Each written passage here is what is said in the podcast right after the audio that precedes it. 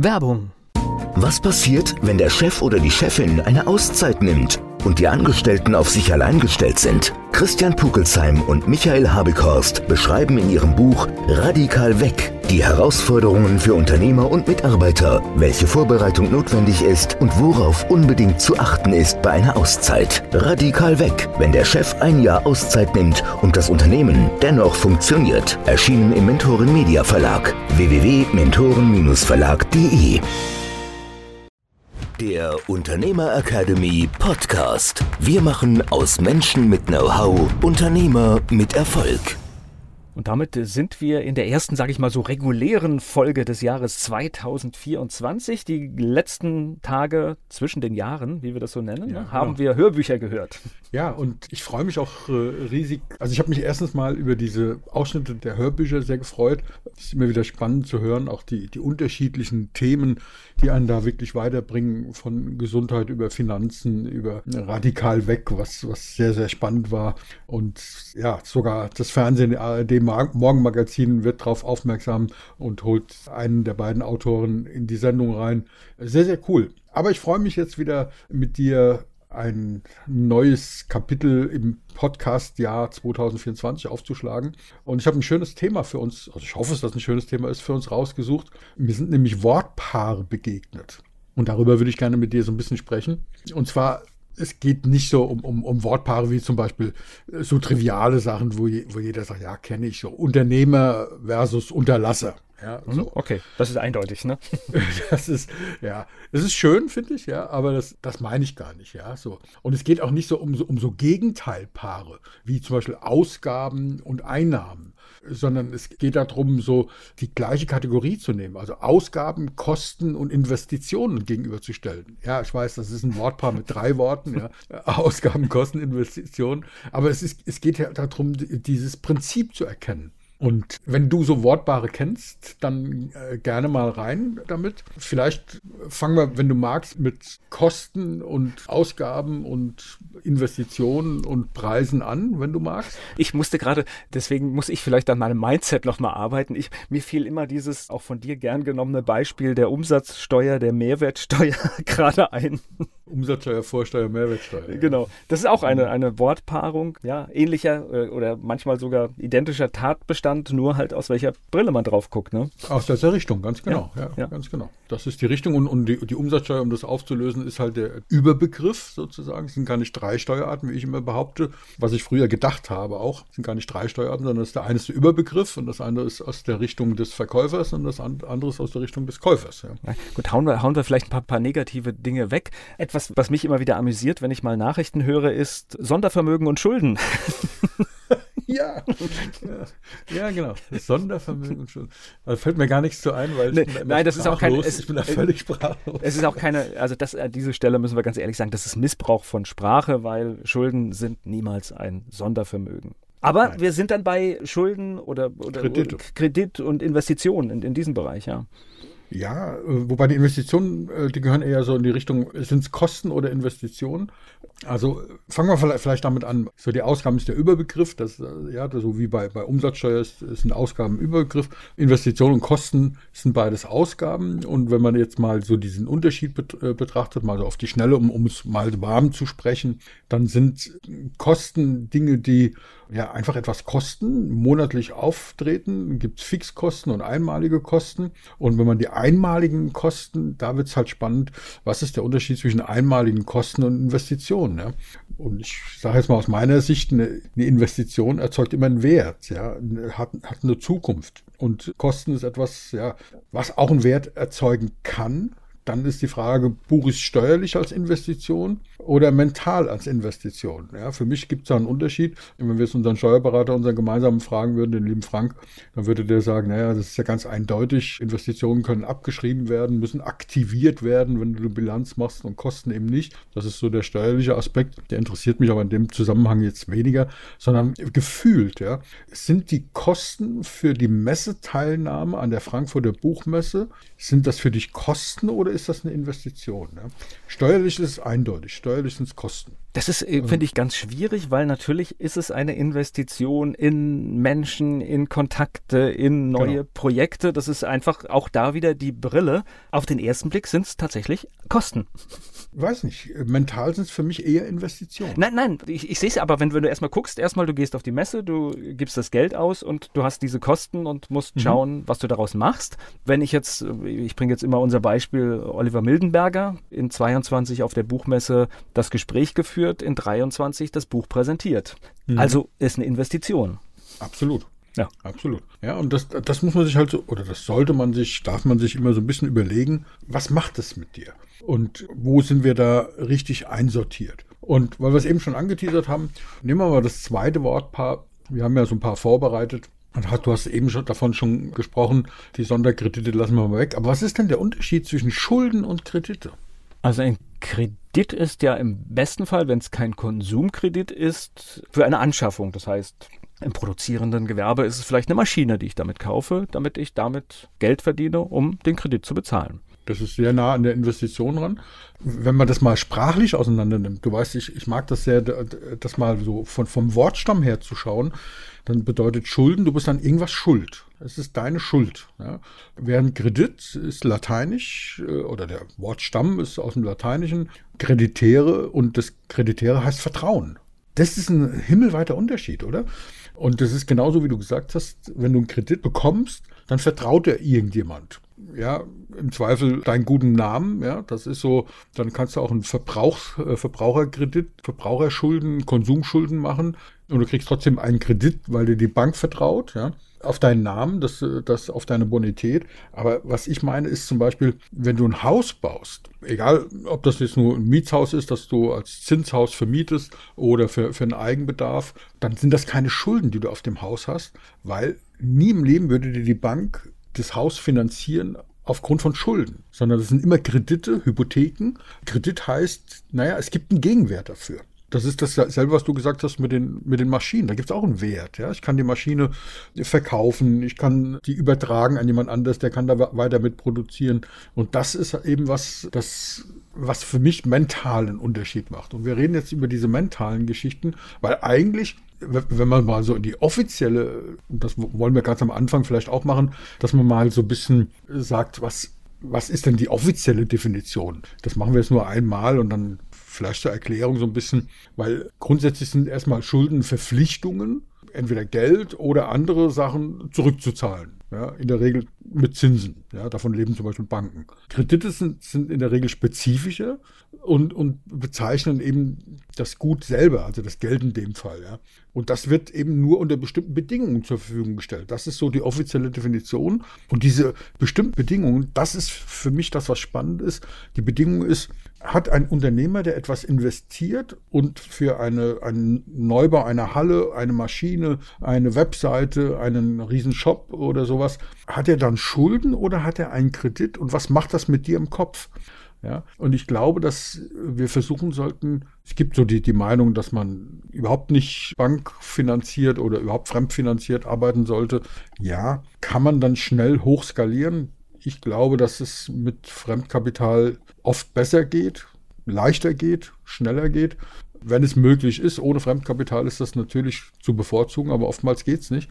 Dann ist es aber wichtig, dass das ein Kredit ist und eben keine Schulden.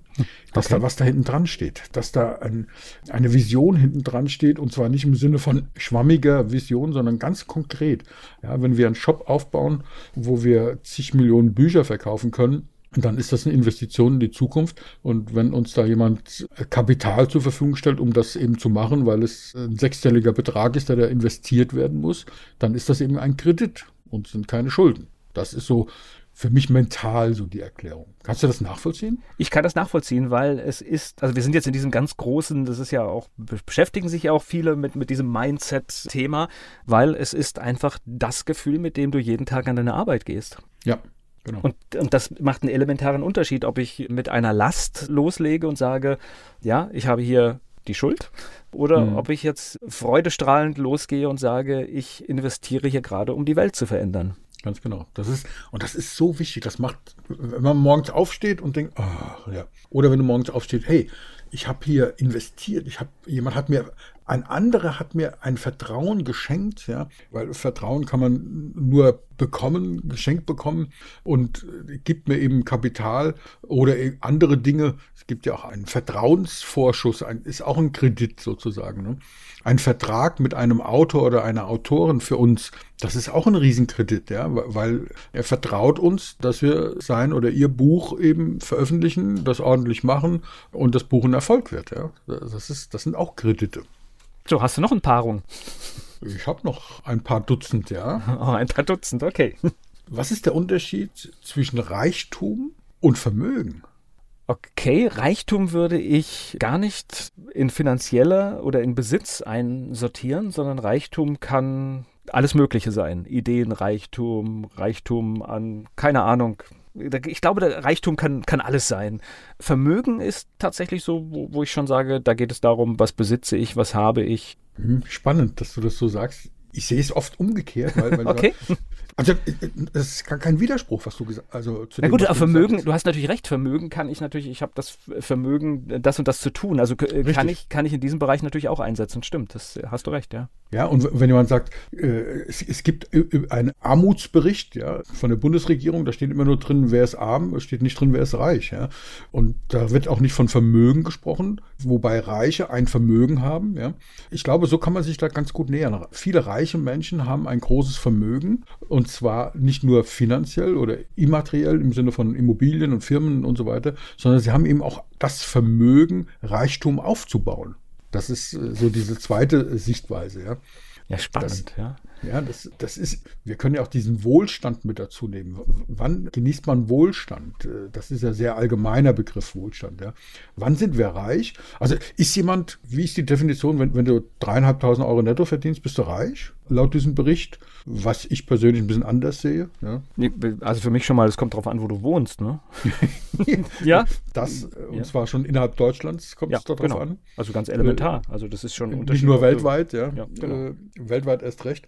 Also ist mal so, mit dreieinhalbtausend Euro netto ist man vielleicht nicht arm, aber ob man dann da schon reich ist, wage ich doch erheblich Gut, zu bezweifeln. Jetzt kannst du natürlich, jetzt kannst du auch wieder die, die globale Brille aufsetzen. Demnach ist ja fast jeder in unserem Land reich. Ne? Richtig. Ja. Richtig. Ja. Das ist ja auch dieser Wohlstand, von dem wir immer reden, der ja momentan durch verschiedene Dinge sehr aufs Spiel gesetzt wird, ja, mit dem, wo viele Entscheidungen getroffen werden, wo, wo man denkt, naja, wollen wir das wirklich so machen, wie da einige Menschen in Bonn, hätte ich beinahe gesagt, in Berlin entscheiden?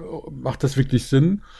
Kann man lange drüber reden, ist nicht unser Thema. Ich wollte nur mal so ange angeteasert ich, haben. ich finde, ein, ein bisschen ist es schon auch das Thema, was wir hier pflegen im Unternehmer Academy Podcast, weil natürlich, ich bin auch, wenn ich morgens manchmal Dinge höre, dann bin ich verwundert, machen die das jetzt wirklich? Auf der anderen Seite ist natürlich auch, wenn etwas sich verändert, wenn Dinge auch kaputt gehen, stecken natürlich auch immer Riesenchancen drin. Also auch, auch das ist so eine Geschichte, so, so hat eine klassische Kehrseite, ja. Einfach bitte genau gucken, wenn Dinge sich verändern, ja, was kann ich vielleicht tun, um daraus einen Erfolg auch zu generieren. Und deswegen so dieses Vermögen, ja, dieser zweite Aspekt, den du genannt hast, also was kann jemand, was vermag jemand zu tun, was vermögen, welche Delle vermögen wir ins Universum zu hauen? So könnte man das ja auch ausdrücken, ja. Wir sagen ja immer, wir wollen frei nach Steve Jobs eine Delle ins Universum hauen. Welches Vermögen haben wir, das zu tun? Und da geht es ja nicht nur um diese finanziellen Ressourcen, also die materiellen und finanziellen Ressourcen, die eine Person oder eine Organisation eben hat, sondern eben auch um die immateriellen Ressourcen, also um das Vermögen, um die Intelligenz, um, um, um das, die Disziplin, die Fantasie, die Kreativität. Das alles gehört zu Vermögen, oder? Ja. Und wenn man ein hohes Vermögen hat, dann kann man auch eben reich werden.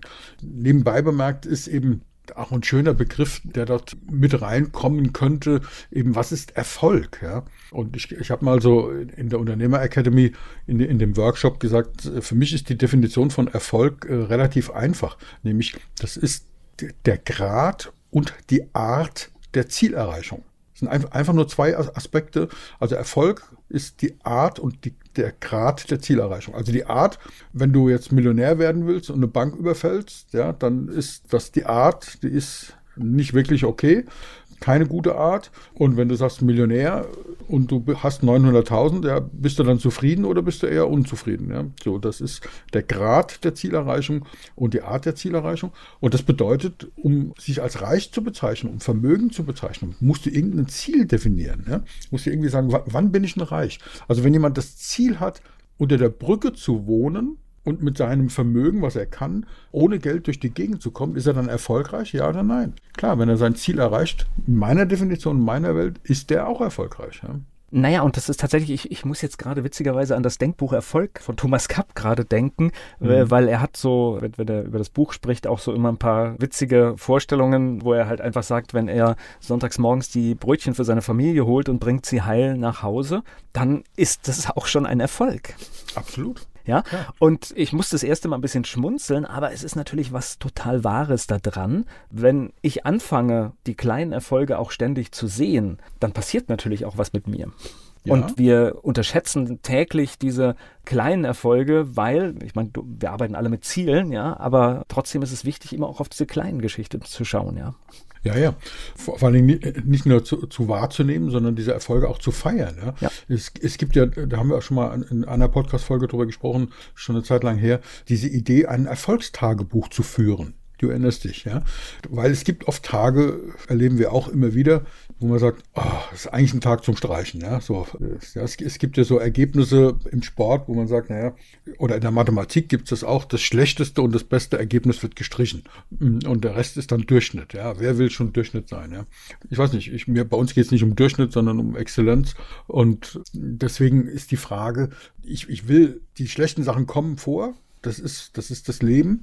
Und ich will das Beste überhaupt nicht streichen, sondern ich will das feiern. Aber was ist so mit diesen kleinen Erfolgen? Und wenn du ein Erfolgstagebuch führst, dann ist es so, wenn, der Tag zum Vergessen war und du schreibst ja trotzdem auf, naja, ich habe, um dein Beispiel zu nehmen, die Brötchen nach Hause gebracht und ich bin fünfmal bei, bei Grün über die Ampel gefahren und mir geht's gesundheitlich gut und ich habe irgendjemand eine Freude gemacht, keine Ahnung. Kleinigkeiten, dann macht das eben Sinn. Ja? Und wenn du dann, ich fasse es nochmal kurz zusammen, wie das funktioniert mit diesem Erfolgstagebuch, du schreibst jeden Tag mindestens drei Erfolge rein in dein Tagebuch. Und es spielt keine Rolle, wie groß die sind. Wie gesagt, wenn der Tag zum Vergessen war, so eigentlich ein Streichtag, und du hast es lediglich geschafft, die Brötchenhalle nach Hause zu kriegen, einmal bei Rot über die Ampel zu fahren und ohne den Fuß zu brechen die Treppe runtergegangen bist, ja, dann sind das halt drei kleine Erfolge. Am nächsten Tag gibt es drei größere, am übernächsten Tag gibt es einen richtig großen und so weiter. Und wenn du dann am Ende des Monats die drei größten Erfolge dieses Monats aufschreibst und am Ende des Jahres, in der Zeit zwischen den Jahren, die zwölf Tage, dir das Buch anschaust, äh, dein Tagebuch, und aus den zwölf mal drei besten Erfolgen, die drei besten Erfolge, größten Erfolge des Jahres rausholst, dann siehst du, was für ein Vermögen du hast. Und damit, das ist dann Mindset und, und mit diesem Mindset kannst du arbeiten, dass du siehst, hey, ja klar, es ist nicht jeder Tag gleich und manchmal ist es auch wirklich zum Vergessen. Aber so what? Insgesamt habe ich ein großes Vermögen. Und deswegen war das für mich so wichtig, mal darüber zu sprechen, was ist Reichtum, was ist Vermögen. Ja, es könnte aber auch eine Ansammlung von reichen, guten Erfahrungen sein, die dann zu Reichtum führen. Ja, na klar. Das ist ja. sozusagen wie im richtigen Leben. Ne? Ja, ja, spannend, ja. So, ich bin gespannt. Was hast du noch? Bildung und Wissen. Oh. Bildung und Wissen.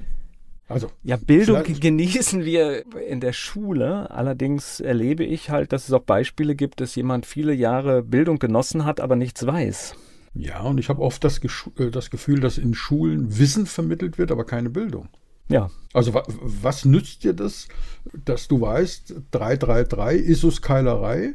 Was ist dein Lerneffekt? Was ist, was ist, was, was bedeutet Bildung, wenn du weißt, 333 Isus-Keilerei? Das kann man sich nur deswegen gut merken, weil es sich reimt. Ja, ja. da hat mich übrigens äh, unser Autor Sven Frank mal ganz äh, runter, also geholt vom Thron, weil er stellt dann eine Frage hinten dran. Weißt du welche? Ja, eben. Vor oder nach Christus? Das, aus, das, das, das, ist das, was ich meine. Genau. Also, ja, das ist, dieser Spruch wer war ist es und wer oder was oder wo war ist ja. es und, und äh, vor oder nach Christus und so weiter. Vollkommen richtig, ja? ja. Das ist das, was Wissen ist schön, ja, aber das ist eben noch lange keine Bildung, ganz genau. Ja, und vor allen Dingen, es geht ja immer darum, dass ich bin, ich bin ja ein ganz großer Freund, du musst ja machen. Also das heißt, mhm. es heißt Unternehmer, das heißt, wir müssen Dinge unternehmen und das heißt, du musst irgendwann starten, ja. Und manchmal generierst du halt auch Wissen in Prozessen, ja. Mhm. Ja, klar. Weißt du, wo du sagst, ich weiß zwar zwei, drei Sachen, aber ich weiß gar nicht alles, aber ich muss jetzt einfach mit dem bisschen Wissen, was ich habe, anfangen und mir mehr Wissen erarbeite. Und ich stelle ganz oft fest, also ich habe ja immer so ein ernüchterndes äh, Ergebnis aus der Schule. Natürlich haben wir Rechnen gelernt, wir haben Schreiben gelernt. Ich sage, ich habe ich hab in der Schule Schreibmaschine schreiben gelernt. Das ist oh, also dieses cool. Blind, Blindschreiben. Das gehört zu den wenigen Fertigkeiten, die ich sage, wow, ich habe da was fürs Leben gelernt. Ja, sehr cool. Das hatten wir leider nicht. Ja, das aber, aber, aber ich finde ja. Äh, es ist aber eigentlich schlimm, wenn du rückblickend drauf schaust und alles, was ich heute mache, ist Autodidakt irgendwo durch Zuschauen, durch Menschenfragen, die etwas können. Es ist eigentlich auf völlig anderem Weg gekommen. Nicht ja, durch klassische Bildung, ne? Hm. Na, weiß ich nicht. Nicht durch klassisches Wissen, würde ich sagen. okay. Ja, und, und, und zwar für mich ist der Unterschied der, du hast vorhin oder gerade eben was, was, was Schönes gesagt, du hast gesagt, wir starten oft, wir haben ja mit vielen Sachen auch gemeinsame Projekte gestartet, wo wir beide gesagt haben, okay, es wird ein Lernprozess werden. Ja, wir wissen ein paar Sachen und viele Sachen wissen wir nicht. Ja, und die, die Anzahl der Dinge, die wir nicht wissen, ist deutlich, deutlich größer wie die, die, die Anzahl der Dinge, die wir kennen und wissen. Wenn wir uns zu sehr auf das Wissen fokussieren, wie es oft in der Schule gemacht wird, unter dem Deckmantel der Bildung, was ist äh, Wissen, dann ist es eben, dann würden wir so, solche Projekte nicht starten. Wir haben aber eine Bildung, wo wir wissen, okay, wir haben solchen, solche Prozesse schon oft durchgemacht, wo wir gestartet haben mit einem rudimentären Wissen, mit einem Grundwissen und wussten genau, ja, du merkst, ich spiele mit diesen Worten, wussten aber genau, dass wir im Laufe dieses Prozesses uns die Fakten und das Wissen aneignen können. Und das meine ich mit Bildung dass wir uns sozusagen in einen größeren Kontext begeben können und sagen, okay, ich habe so mir ein Wissen schon mal so erarbeitet. Ich kenne die Prozesse, die hinten dran sind. Das ist Bildung ist immer der Prozess des Lernens und des Lehrens. Das ist der, ähm, das bezieht sich auf diesen Prozess.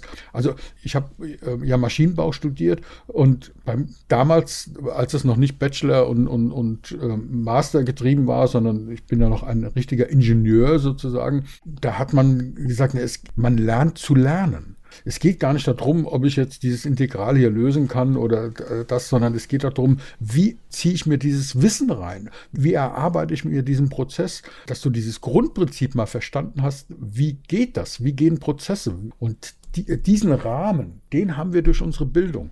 Und das ist oftmals nicht im, im, schulischen Rahmen oder im universitären Rahmen, sondern das ist Lernen durch, durch, durchs Leben. Ja. Deswegen ist für mich ein großer, großer Unterschied, ob jemand viel Wissen hat, aber völlig ungeeignet im Leben rumdaggelt, ja, oder ob einer eine große Bildung hat, ein großes Vermögen hat, um dieses Wort von vorher wieder aufzunehmen, und diese Prozesse adaptieren kann, interpolieren kann und sich dann eben dieses Wissen ereignet, äh, aneignet, um, um dann die nächsten Schritte zu gehen. Ja. Das ist spannend, weil, weil du kannst, ich überlege jetzt auch gerade bei, weil, weil man, man fängt immer so an, also ich habe jetzt gerade auch mit Bildung und Wissen so, so festgesetzt angefangen, aber man kann es tatsächlich, je nachdem, wie man so ein bisschen argumentiert, kann man beide Begriffe ähnlich benutzen. Das ist total witzig. Das ist mir gar nicht so aufgefallen vorher. Ja, ja, genau. Als ich mich mit dem Thema beschäftigt habe in der Vorbereitung, ist mir das auch aufgefallen. Das ist, man kann da mal unabhängig jetzt von, von der Duden-Definition oder von der lexikalischen äh, Definition unterschiedliche Dinge reinmachen. Man kann die, die, die Begriffe synonym verwenden, aber sie haben eine andere, einen anderen Duktus, der hinten dran ist. Ne? Und wir haben ja gesagt, es dürfen auch Wortpaare mit drei Worten sein. Wenn du jetzt noch dieses Wort Intelligenz dazu bringst, ja, was heißt denn intelligent? Ist jemand, der ein großes Wissen hat, intelligent? Oder ist jemand, der eine große Bildung hat, intelligent? Oder braucht man beides nicht, um intelligent zu sein? Im Sinne von äh, soziale Intelligenz, emotionale Intelligenz und solche Dinge. Ne? Oder wie, wie, du immer so schön sagst, dein Bauchgefühl sagt dir, dass das funktioniert. Was ist denn das? Ist das Bildung? Ist das Wissen? Ist das Intelligenz? Was ist denn das? und wir wissen ja beide, wir können uns da extrem gut drauf verlassen, wenn du so ein Gefühl hast, ja, so ein Bauchgefühl. Ja, ich, ich habe keine Ahnung, was das ist. Es ist einfach da. Also wenn du wissenschaftlich sogar dran gehst, da gibt's ja mittlerweile auch, äh, wir haben ja so viele Nervenzellen an Stellen, wo wir das früher gar nicht geglaubt haben, dass sie da sind, die auch Wahrnehmungen machen. Also auch das Herz äh, spielt eine ganz große Rolle, kann Dinge wahrnehmen, die das Gehirn gar nicht wahrnehmen kann. Es gibt ganz, ganz viele neuronale Punkte, neuronale Netze in verschiedenen Ebenen. Ja? Also nicht nur beim Herz, auch in der Magengegend. Ja? Das, ich meine, da ist wieder die Sprache toll. Ja? Das schlägt uns auf den Magen. Warum? Ja? ja, oder mir wird übel bei dem Gedanken. Cool. Also das ja. ist, das alles bedeutet das. Bringt uns vielleicht zu dem nächsten Wortpaar, wenn du magst. Ja, bitte. Was ist mit den zwei Worten Gesundheit versus Wohlbefinden? Also jetzt dann gleich mal am Anfang aus dem Bauch heraus. Gesundheit ist halt einfach, funktioniert alles, ist alles gut, geht alles ja. halbwegs, ja. Wohlbefinden würde ich jetzt schon eine Stufe höher einstufen. Was meinst du mit höher? Na, das ist, wie gesagt, ich bin gesund und gleichzeitig habe ich vielleicht alles, was ich brauche und dann mhm. empfinde ich Wohlbefinden. Ja, genau. Also Wobei, jetzt kommt schon der Punkt, ich sag mal, ich bringe ein Alltagsbeispiel, was weiß ich, wenn du die Katze nimmst und sie schnurrt dir eine halbe Stunde abends auf dem Sofa ins Ohr, dann ist das auch schon Wohlbefinden. Absolut. Ja? Ja, ja, hundertprozentig. Und da könnte man selbst krank sein. das, das und man würde es trotzdem als. Wohlbefinden empfinden, ja. Nein, das ist ja sogar umgekehrt so, dass es nachgewiesen ist, wissenschaftlich, dass dieses Wohlbefinden ausgelöst durch das Schnurren einer Katze deinen Gesundheitszustand, also deinen physikalischen Gesundheitszustand positiv beeinflusst, weil die Selbstheilungskräfte des Körpers aktiviert werden. Es, ist, äh, es heilt Knochen. Ja. Ist es nicht verrückt, oder? Ja, also es fördert nachweislich das Knochen, äh, Knochenheilung. Es ist echt total verrückt. Also, das ist spannend, wenn man diese Begriffe mal auseinander nimmt. Ne? Gesundheit, ich glaube, so meine Definitionsfeld ist das so dieser physische Zustand, ja, dieser physikalische, physische Zustand. Also, das heißt frei von Krankheit oder Verletzung. Dann bist du gesund, ja, wenn du frei von, von jeglicher Krankheit bist und von, von jeglicher Verletzung. Das bedeutet, ja, wir haben ein Immunsystem im Körper. Das heißt, wann sind wir wirklich gesund? Also hundertprozentig. Ich glaube nie. Die Frage ist, wann bricht so eine Krankheit aus, ja, wenn unser äh, Immunsystem überlastet ist. Aber ansonsten haben wir, ich finde das, was die Zukunftsforscher da machen, viel, viel spannender, dass wir sagen, wir sind heute zu 87 Prozent gesund, ja. Und morgen sind wir zu 37 Prozent gesund. Das heißt, wir müssen irgendwas tun, ja. So, das ist so, das ist Gesundheit. Aber ich Wohlbefinden. Vor kurzem, ich habe vor kurzem einen Vortrag gehört, nur um das jetzt mal so ein einzuordnen. Da hat ein Arzt aus, aus Norddeutschland erklärt, dass selbst ein Mensch mit einer schweren Krebserkrankung in der Regel zu 70, 75 Prozent gesund ist. Genau. Das meine ich. Ganz genau. Also es ist to total verrückt, ja. Und ich muss gerade noch ein Beispiel von einer Kundin bringen, für die ich einen Podcast mache. Die ist Heilpraktikerin und die hält den Menschen einen Stift im Erstgespräch hin und sagt, wo bist du, wo bist du denn gerade bei deiner Gesundheit? Ja und dann halten die halt irgendwo mittendrin hin, ja, am Stift. Mhm, mhm, und dann kommt die zweite Frage, wo, will, wo willst du hin? Mhm. Und das Verrückte ist, keiner geht an die Spitze des Stifts. Mhm. Also fand ich beeindruckend, weil ich habe es tatsächlich auch nicht gemacht. Ich bin bei, ich bin zwar ziemlich weit hochgegangen, aber ich bin auch nicht an die Spitze gegangen. Witzig, ne? Das ist also sehr, sehr spannend. Weil, weil ich sag mal, das ist ja nur eine Frage, wo willst du hin, ja? Ja, vielleicht schaffe ich das nicht, auf die 100 Prozent zu kommen, aber es sollte doch mein Ziel sein, dahin zu kommen. Ja, wenn du es ja schon gar nicht vornimmst, wie wahrscheinlich ist es dann, dass es erreicht, das nicht vorgenommene Ziel? Ja? Naja, und das, wir, wir, kennen das bei den Jahreszielen. Du hast vorhin das Beispiel gebracht, was weiß ich, wenn ich 900.000 erwirtschafte, ist es dann ärgerlich, weil ich, weil ich die Million nicht erreicht habe? Nein, mhm, natürlich genau. hast du die 900.000 erreicht, weil du dir die Million vorgenommen hast. Mhm. Und dann bitte sich nicht über diese 10 Prozent, die nicht funktioniert haben, ärgern, sondern über die 90 Prozent, die funktioniert haben, freuen. Ja, und deswegen immer, also können sich Menschen mit Krebs wohlfühlen, ja, so. Und vor allen Dingen, in, in, wenn die äh, auf der Couch liegen und die Katze kommt und schnurrt, fühlen sie sich in dem Moment wohl? Ich glaube schon, ja. Und ich glaube, dass das was mit denen macht und dass das, dass das hilft. Also Wohl, Wohlbefinden ist eine viel, viel breitere Perspektive, ja. Also da ist nicht nur dieses physische, das ist auch das emotionale, das soziale. Das ist also viel, viel allgemeiner, wie, wie du richtig gesagt hast, ja, so, so ein größeres allumfassender, oder? So könnte man es ausdrücken. Ja, witzig, was man mit so Wörtern alles rausholen kann. Ne? Das ist, ja. Als ich angefangen habe damit, wie gesagt, ich bin ja über, über, dieses, über dieses Reich und Vermögen dahin gekommen, denke, guck mal, was, was es alles da für, für Worte gibt. Ja? Komm, einen oder zwei machen wir noch, oder? Ja, klar.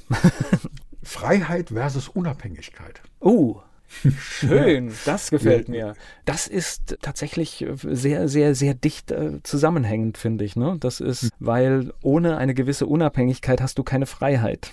Mhm. Weil das Ding an der Sache ist, steck, also wenn ich so ein Beispiel, steckst du zum Beispiel in eine Abhängigkeit, dann überlegst du dir manchmal vielleicht, was für eine Meinung du äußerst. Und dann bist du nicht frei. Ja, wenn du dich freiwillig in diese Abhängigkeit begeben hast, was ist dann? Zum Beispiel in einer. Ja, es ist, äh, äh, also mal, grundlegend, grundlegend ist natürlich eine, eine, eine freie Entscheidung. Aber das Ding an der Sache ist natürlich, jeder, jeder von uns, wenn er auf seinen Alltag schaut, also ich, du, du weißt, dass äh, Freiheit ist so ein Punkt. Wenn ich mich meiner Freiheit gestört fühle, dann kann ich, kann ich sehr unwirsch reagieren. Aber natürlich guckst du einfach auch manchmal, was, was mache ich jetzt? Weil du steckst natürlich auch logischerweise in, in sozialen Abhängigkeiten, in Strukturen drin. Und manchmal äußert man vielleicht seine Meinung nicht. Ne?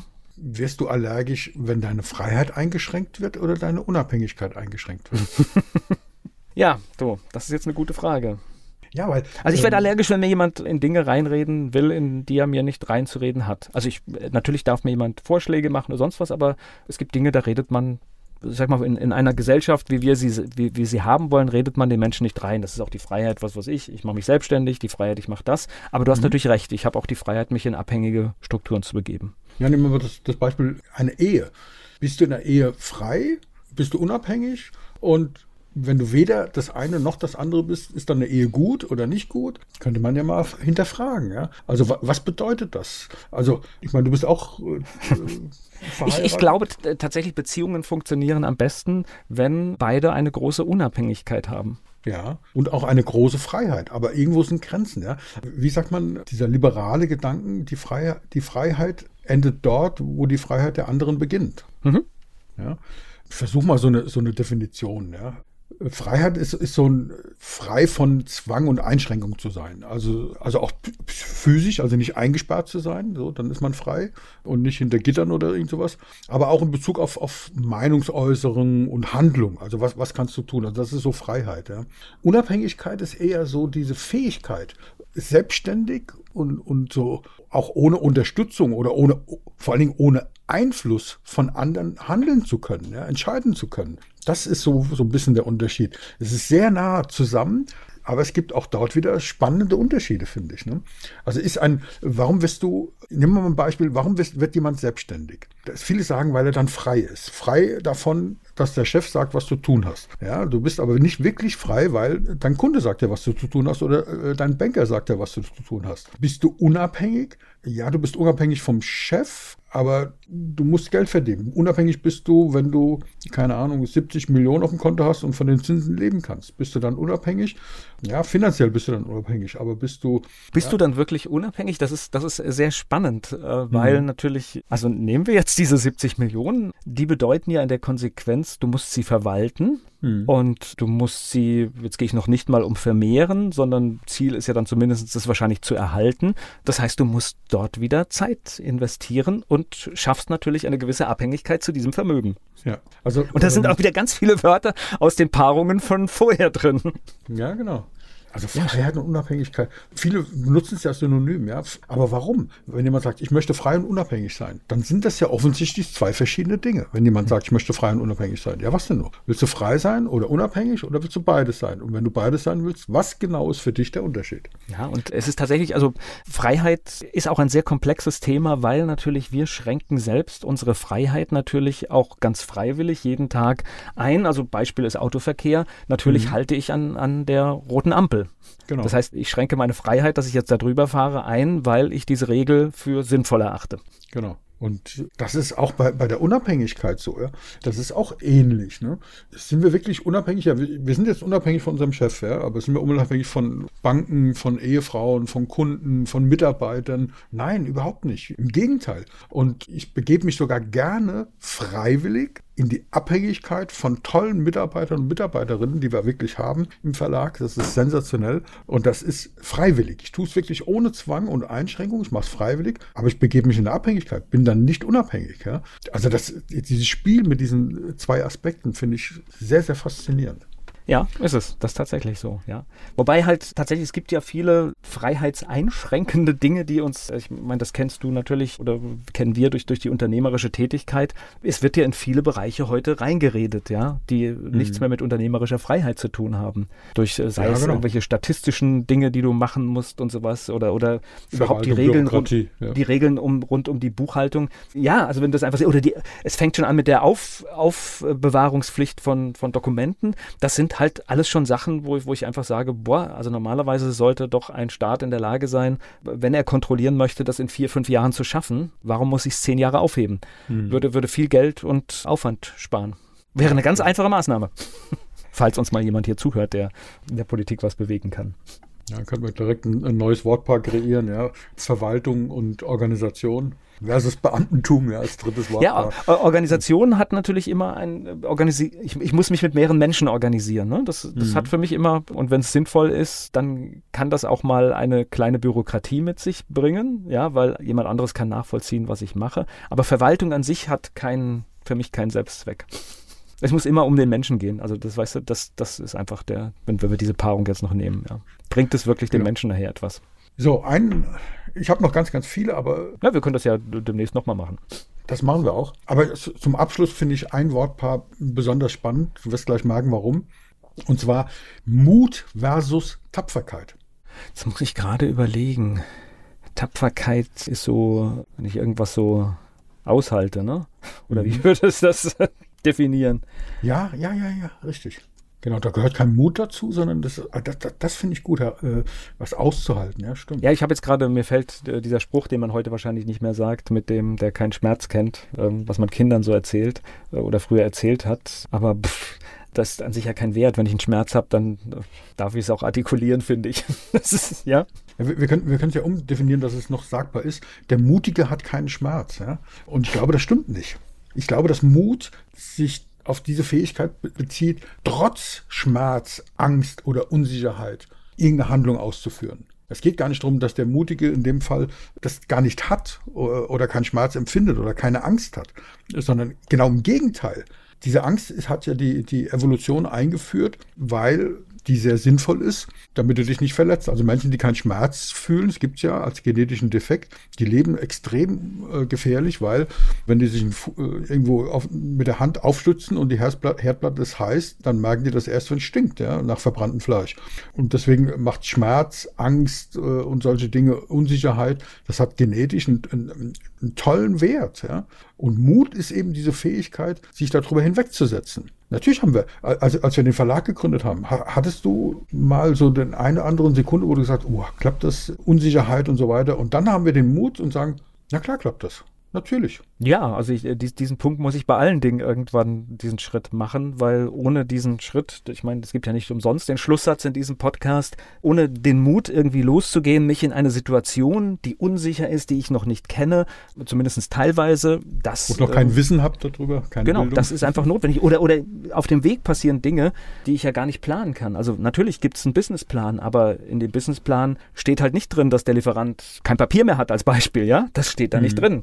Und deswegen ist für mich das, das Wort Mut, für mich persönlich positiver besetzt wie das Wort Tapferkeit. Weil Tapferkeit, das wird oft in so einem kriegerischen Kontext verwendet, in so einem heroischen Kontext. Ja. Nee, es ist, für mich ist dieses, du begibst dich in eine Situation, in eine, eine gefährliche Situation, aber das ist dann eher wie Übermut, ne? Ist ja, genau. tapfer. Ja, nach Mut kommt Übermut, ganz ja. genau. So, und, und dann kriegen Soldaten eine Tapferkeitsmedaille, weil sie einfach blind dem Offizier gehört, äh, zugehört haben und haben gesagt, ich mache das hier und haben dann mehr oder weniger aus Zufall überlegt und sind dann anschließend tapfer. Also für mich ist das Wort tapfer das, was du gesagt hast, ist noch die positivste Geschichte. Ne? Das, naja, aber, das ist ja, aber ja, aber das ist ja im Prinzip, wenn wir jetzt ganz tief reingehen, unterdrücke ich ja oder, oder möchte ich ja, dass irgendjemand da seine Gefühle unterdrückt. Und ich, ich glaube, wir sind ja in einer Zeit aufgewachsen, wo das auch alles, äh, ich, ich sag mal, das ist ja heute viel mehr Aufmerksamkeit als, als früher. Also wie, ich hatte schon die eine oder andere Situation in meiner Kindheit, wo ich auch entsprechend angewiesen wurde, etwas zu unterdrücken. Das mhm. ist aber nicht gut. Genau. Es genau. kommt irgendwann hoch im Leben. Aber dann den Mut zu haben, und das ist für mich der deutlich positiv besetztere Begriff, den Mut zu haben, sich darüber hinwegzusetzen, das trotzdem zu machen und so. Das, dann bist du nicht tapfer, sondern bist du mutig. Ne? Und das ist für mich ein, ein toller Unterschied. Und ich glaube, Lass uns das beim nächsten Mal nochmal vertiefen, weil ich habe hier eine ganze, ganze Reihe von, von Wortpaaren aufgesch aufgeschrieben, über die wir sprechen können. Aber mit dem, mit dem Wortpaar Mut und Tapferkeit es ist ein tolles, ein tolles Beispiel, um auch täglich, ich meine, wir versuchen ja mit der Sprache so gut umzugehen, wie es nur irgendwie möglich ist. Und halt auch gerade, weil es hat immer, immer etwas mit unserem Mindset zu tun, wie wir, wie wir mit Dingen umgehen. Und äh, deswegen achten wir ja gegenseitig hier auch sehr viel im, im Verlag auf die Sprache und auch hier im Podcast. Ich muss noch eine Sache, bevor du zu deinem Schlusssatz kommst, loswerden, weil dem einen oder anderen geht es vielleicht wie mir. Die Schlacht bei Issos fand im Jahre 333 vor Christus statt. Ja, sehr gut. Sehr gut. Also wenn, wenn ich jetzt Hörer äh, gewesen wäre des Podcasts, hätte mich das beschäftigt. Ich hätte wahrscheinlich auch schon nachgeguckt und für das ist jetzt der Service für alle, die nicht nachgeguckt haben. Ich habe das gerade gemacht. Wir haben also unseren Bildungsauftrag äh, erfüllt und haben das Wissen eingereichert. Genau. Damit waren wir wieder bei den beiden Begriffen. Ja, und sich mit Bildung zu beschäftigen, mit Freiheit zu beschäftigen, mit Wohlbefinden, mit, mit Reichtum und Vermögen vor allen Dingen, sich damit zu beschäftigen, die Unterschiede herauszuarbeiten. Was ist für einen wichtig? Was ist für euch wichtig? Was ist für Sie wichtig? Dabei wünsche ich unseren Zuhörern und Zuhörerinnen wie immer, bleiben Sie mutig. Der Unternehmer Academy Podcast. Wir machen aus Menschen mit Know-how Unternehmer mit Erfolg. Werbung. Was passiert, wenn der Chef oder die Chefin eine Auszeit nimmt und die Angestellten auf sich allein gestellt sind? Christian Pukelsheim und Michael Habekorst beschreiben in ihrem Buch Radikal weg die Herausforderungen für Unternehmer und Mitarbeiter, welche Vorbereitung notwendig ist und worauf unbedingt zu achten ist bei einer Auszeit. Radikal weg, wenn der Chef ein Jahr Auszeit nimmt und das Unternehmen dennoch funktioniert. Erschienen im Mentoren Media Verlag www.mentoren-verlag.de